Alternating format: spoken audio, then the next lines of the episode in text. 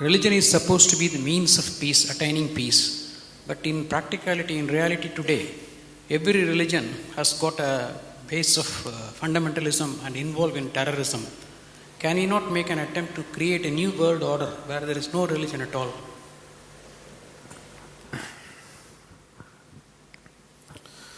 Now, uh, what you unfortunately know as religion in the world today is just somebody's belief systems. Somebody believes God is round, somebody believes God is square, somebody else believes he's a triangle. That's the situation, isn't it? And you must understand this. Once you start believing in something which is not yet a reality for you, you are bound to be in conflict with somebody else because somebody else is bound to believe something else. No, no, no, I believe in my God, but I am not a violent person, I will not fight with anybody. All this is just make-up. If they provoke you sufficiently, you will fight. Like, for example, let's say you believe God has four hands. I believe God has no hands. These are two belief systems.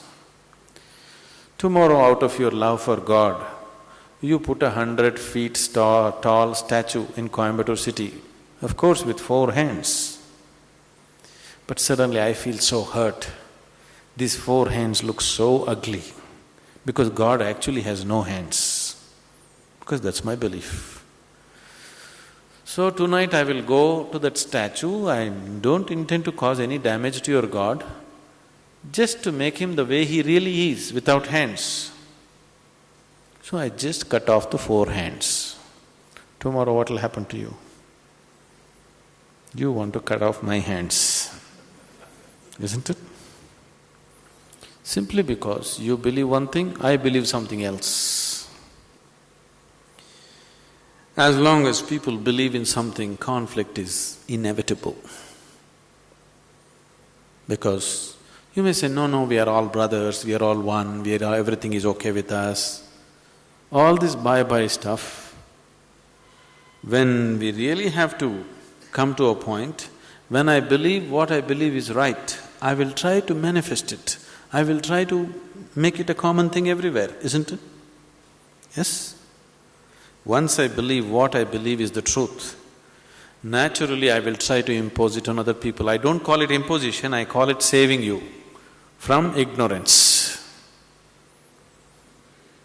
Yes or no? Once I firmly believe that this is the way God is, I will try to put it on to you, just to save you, not to hurt you. But you will get hurt because any imposition hurts. When you resist, I will use other methods to put it into you, whatever those methods are. Sword has been used, money has been used, every kind of inducement has been used, isn't it? Simply because I believe one thing, you believe another. Religion is not about belief system. All religions started as a method to turn inward. But it's an inward step. An inward step can be taken only by an individual, isn't it so?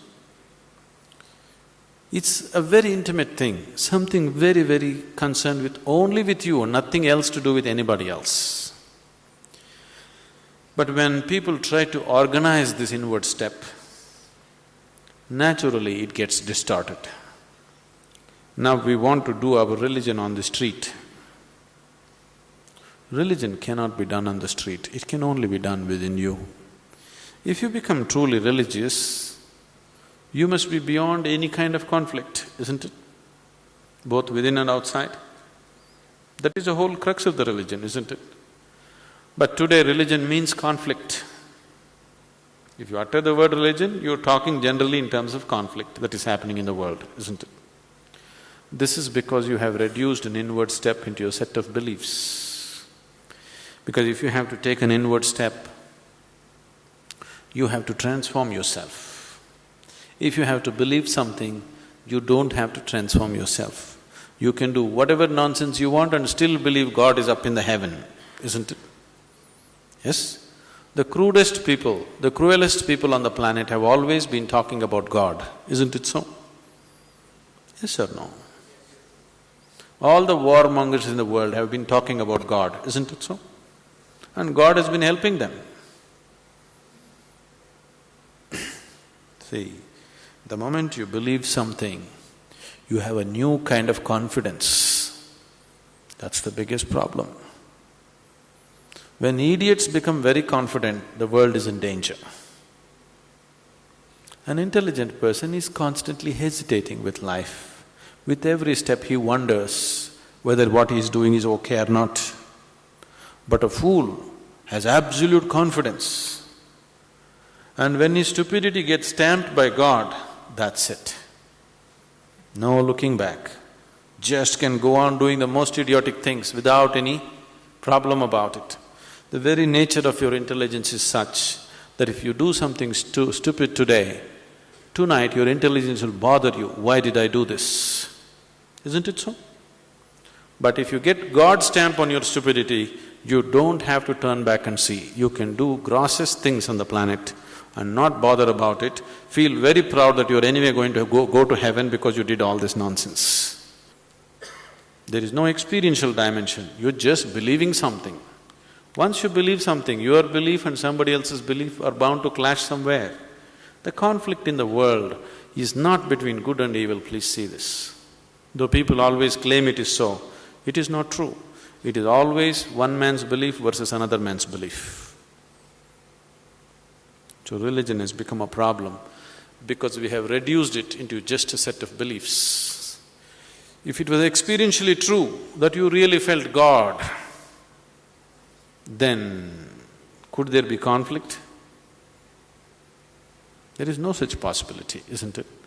But uh, because you're growing from a belief system, you're not willing to make the effort of going beyond what you have gathered from others and looking at life by yourself.